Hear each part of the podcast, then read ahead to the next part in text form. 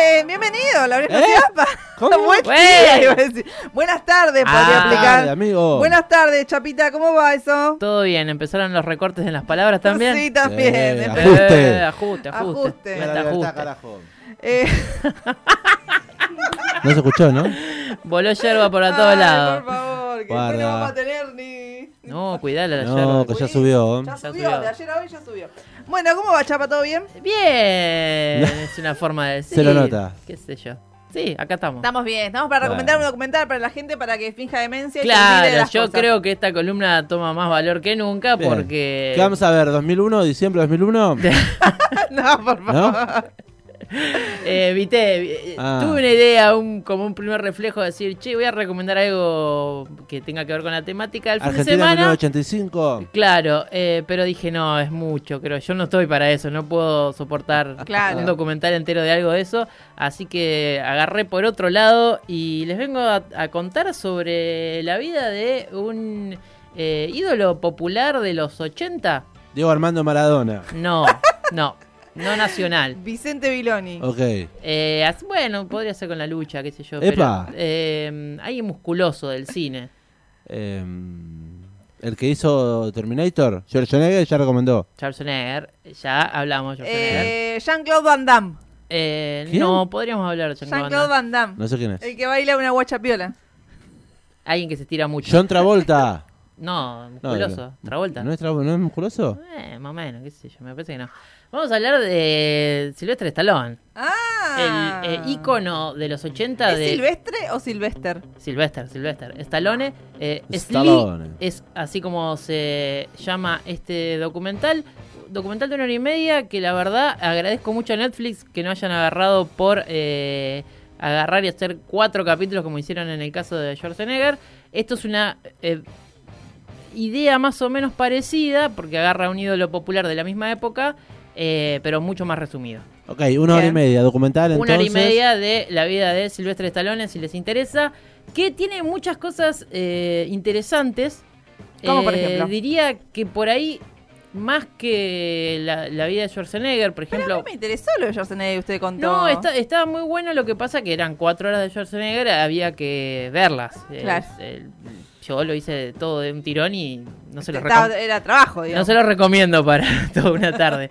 Eh, pero este sí se puede ver de corrido, obviamente, porque es mucho más breve, pero además porque Stallone tiene una vida eh, más interesante, podríamos decir, o diferente a lo que yo por lo menos tenía como idea. Eso me gusta, de ir a ver una cosa que tenés una referencia y encontrarte una cosa casi totalmente distinta, porque Silvestre Stallone es conocido como una estrella de acción, Sí. eh, Rambo. Rambo, eh, Rocky, sus dos eh, íconos, eh, personajes más icónicos, pero que tiene toda una vida bastante sufrida y que a partir de esos dos... Los personajes también igual.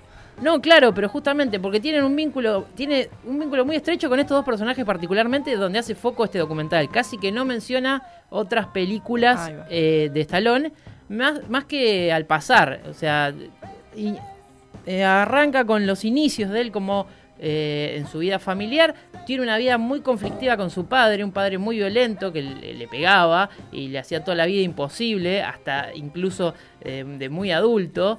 Eh, una relación muy mala, pero que sin embargo la llevaron toda la vida, no es que se dejaron de relacionar, pero que de chico ya eso lo marcó muchísimo. Eh, un padre que no lo dejaba hacer nada que le diera eh, éxito. Eh, Stallone eh, se va a vivir con su padre cuando su familia se separa, con, con su mamá, su mamá y su papá se separan. Él se va a vivir con su padre, empieza a jugar al polo.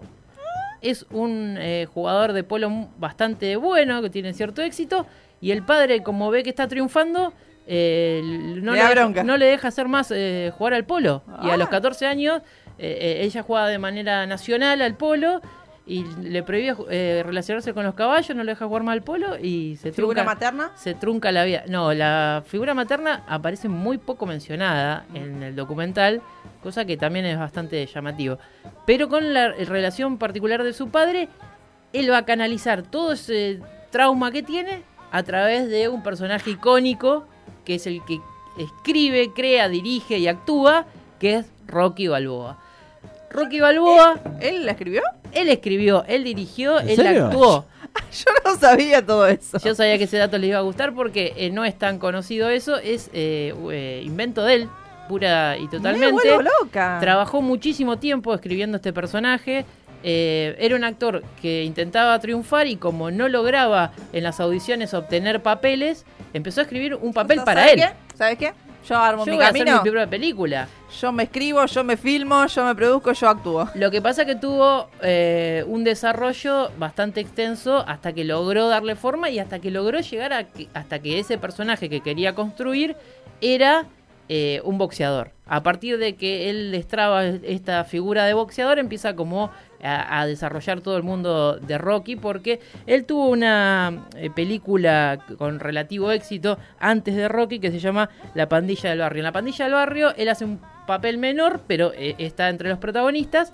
Era como medio así malo, digamos, pero él le agrega, ya en su primer papel, uno de los primeros papeles protagónicos, le agrega diálogo propio. Es decir, lo que decía el guion, él, él lo desecha y empieza a actuar en todas sus escenas, empieza a improvisar. Y eso, eso le da un toque eh, como llamativo a él y lo, y lo aplica a todas sus películas. A todas las películas que él después va a hacer, ¿Improvisa todo? va a improvisar un Y montón no se de ata escenas. demasiado al guion.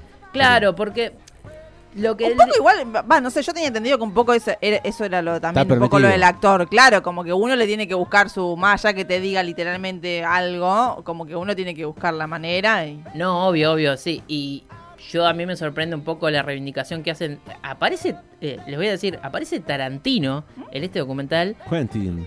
Quentin, y reivindicándolo como actor. Que la verdad que yo no, no tengo a, a Stallone como un gran actor de, de drama ni nada por el estilo, pero eh, hay varios personajes que aparecen en este documental que lo, lo reivindican. ¿Por qué? Porque tuvo la capacidad de, de- de hacerse solo de actor, Claro. como actor, digamos. Creó su personaje, empezó a dirigir. Dirigir tampoco no, no es nada fácil. Yo no, sé si un poco de idea, encu- encuadrar todo el desarrollo Sí, pero eso es lo plano. mínimo. Bueno, En- por eso encontrarle todo el sentido a una película. todo el tono. Bueno, Rocky 1, la primera vez que la exponen antes del estreno, eh, cuenta Stallone, tuvo como un rechazo así mínimo en el público que se, se empezaron, ¿De qué a, año es la se empezaron a levantar. En el 79 creo que es la de, de Oh. Rocky, si no me equivoco. Eh, 76. 76, perdón, 76 porque después se estrenan la, En la- el 79 la 2. la 2. Cuando tuvo un estreno, cuando estrenó masivamente, eh, logró estrenar eh, Rocky, fue un éxito total, porque la gente se identificó con esa historia de lucha. Eh, no sé si contarles el final de Rocky 1, que a esta altura ya la tendrían que haber visto, pero Yo Bueno, no la vi. yo no vi ni Rocky ni Rambo, debo decir. O sea, es como que conozco a Silvestre Stallone, sé que me crié en mi infancia durante los 90 en, ca- en Cine Shampoo y en Telefe con películas, pero digamos como que yo no las veía, o sea, como que Yo solo sé que hay no- Guerra Fría y eh, claro, bueno, pero claro, eso llega, eso llega ya en el cultural. och- en- escenas y en cositas. la Rocky 4. Pero no, va, imagínense. que, que hay el estadounidense ganándole a, Claro, la- al ruso comunista. La Rocky 1 es la por ahí la al más... párpado. Eh, nah, no me acuerdo ya la parte. Creo que no, creo que la 2, la de Rocky, la del párpado. Eh, es la más eh, autobiográfica, digamos, porque que vuelca toda su eh, eh, ira y su dolor con el padre, lo vuelca un poco en el drama que tiene él con su entrenador. Y entonces todas las act- actuaciones, eh, las escenas dramáticas, medio que él dice que se inspira en, en si le estuviera hablando el padre. Claro. Y que son improvisadas. Por eso destaca esto de que eh, muchas de las escenas que hizo en su vida eh, las improvisó. Bueno, éxito total. Rocky 1, mega estrella. Y con tan solo 30 años, el pibe ya era una estrella total. Pasa de ser nadie a Eh, era jugador de polo.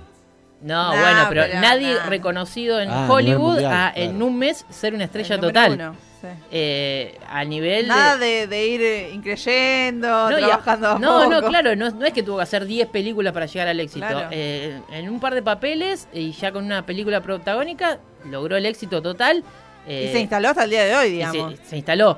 Luego hace un par de películas después de Rocky, no tiene el mismo éxito, de hecho una es, es de él también y fracasa, así que vuelve a Rocky 2. Y Rocky 2 de vuelta, triunfa, éxito total.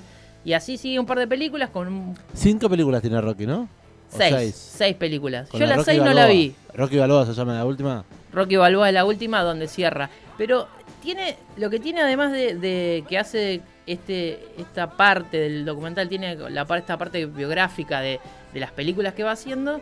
En un momento el documental como que baja a su vida personal y todos los fracasos que arrastra con los eh, fracasos eh, cinematográficos, digamos. Cuando él está eh, medio perdido en su vida, no sabe bien qué hacer en, las- en los papeles y viceversa. Cuando fracasa en los papeles, es como que está perdido en la vida. Y eso es un poco que es diferente a lo que, a lo que iba de Schwarzenegger porque eh, no es éxito tras éxito o se cae y se levanta. No, Claro. sino que en un momento se pone a reflexionar y por ahí está eh, 20 minutos eh, Schwarzenegger hablando de lo que es el, la el fracaso y de lo que es importante en la vida y de que él desatendió a su familia por ser eh, tan obsesivo con su trabajo, porque al ser director todo el tiempo estaba escribiendo, también era Claro. guionista.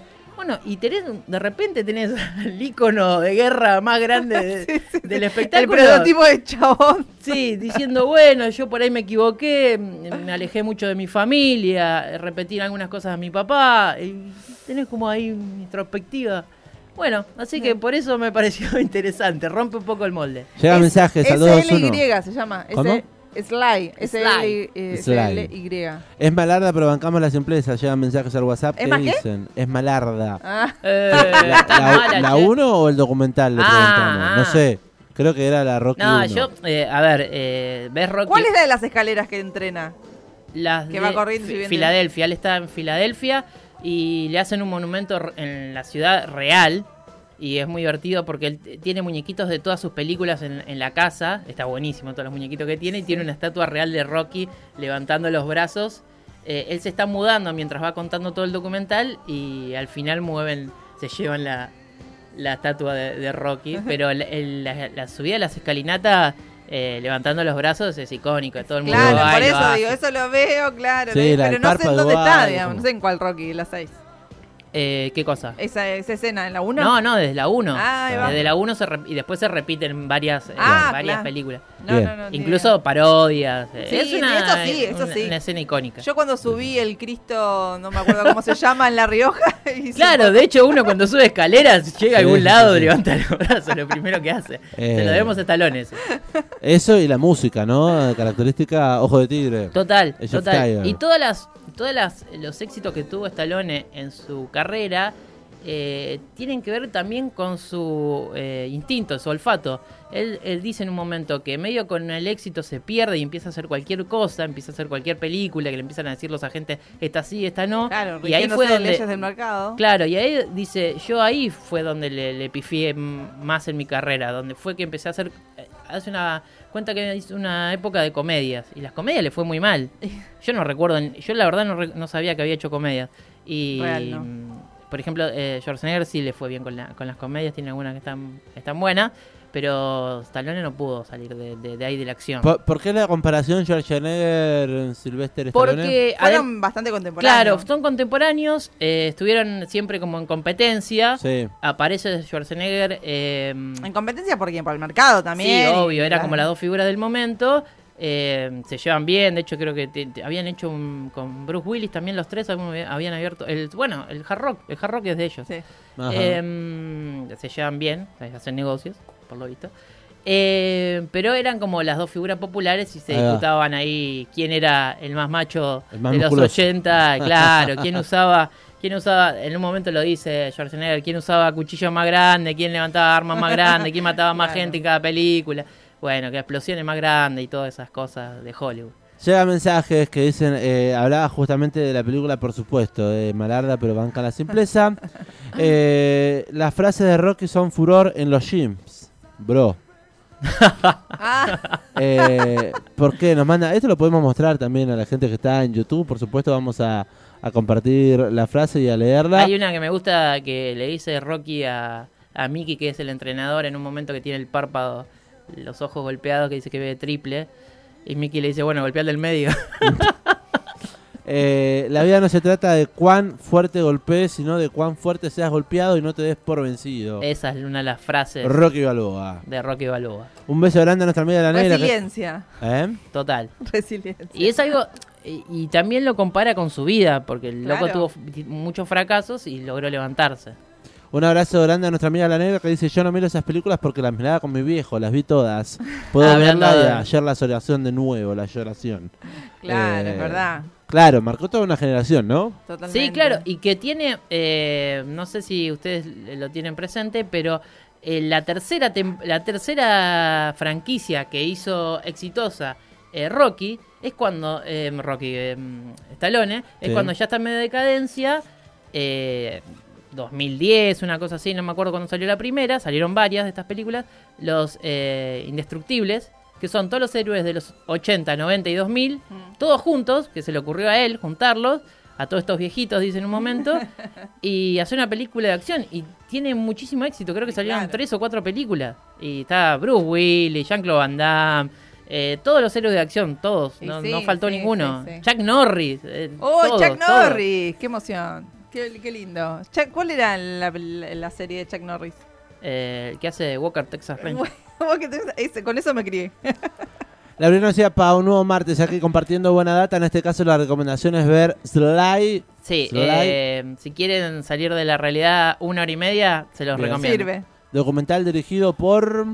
¿Te Eh, da esperanza también un poco la peli? El documental. Tom Cini, eh, eh, Como- yo, como sí, digamos, Hay que, ¿no? hay que luchar en la vida, sí, Bien. hay que luchar. Para levantarse hay que luchar, sería. Excelente. Bueno, se, me puede ver, sirve. Se puede ver en Netflix. Dura, dijo, una hora y media. Una hora y media. Se estrenó en noviembre de este año, Sí, ¿no? muy- es muy nuevita, se estrenó este año. Bien, la recomendación de nuestro amigo Laureano Ciapa. Gracias. Gracias, Chapita.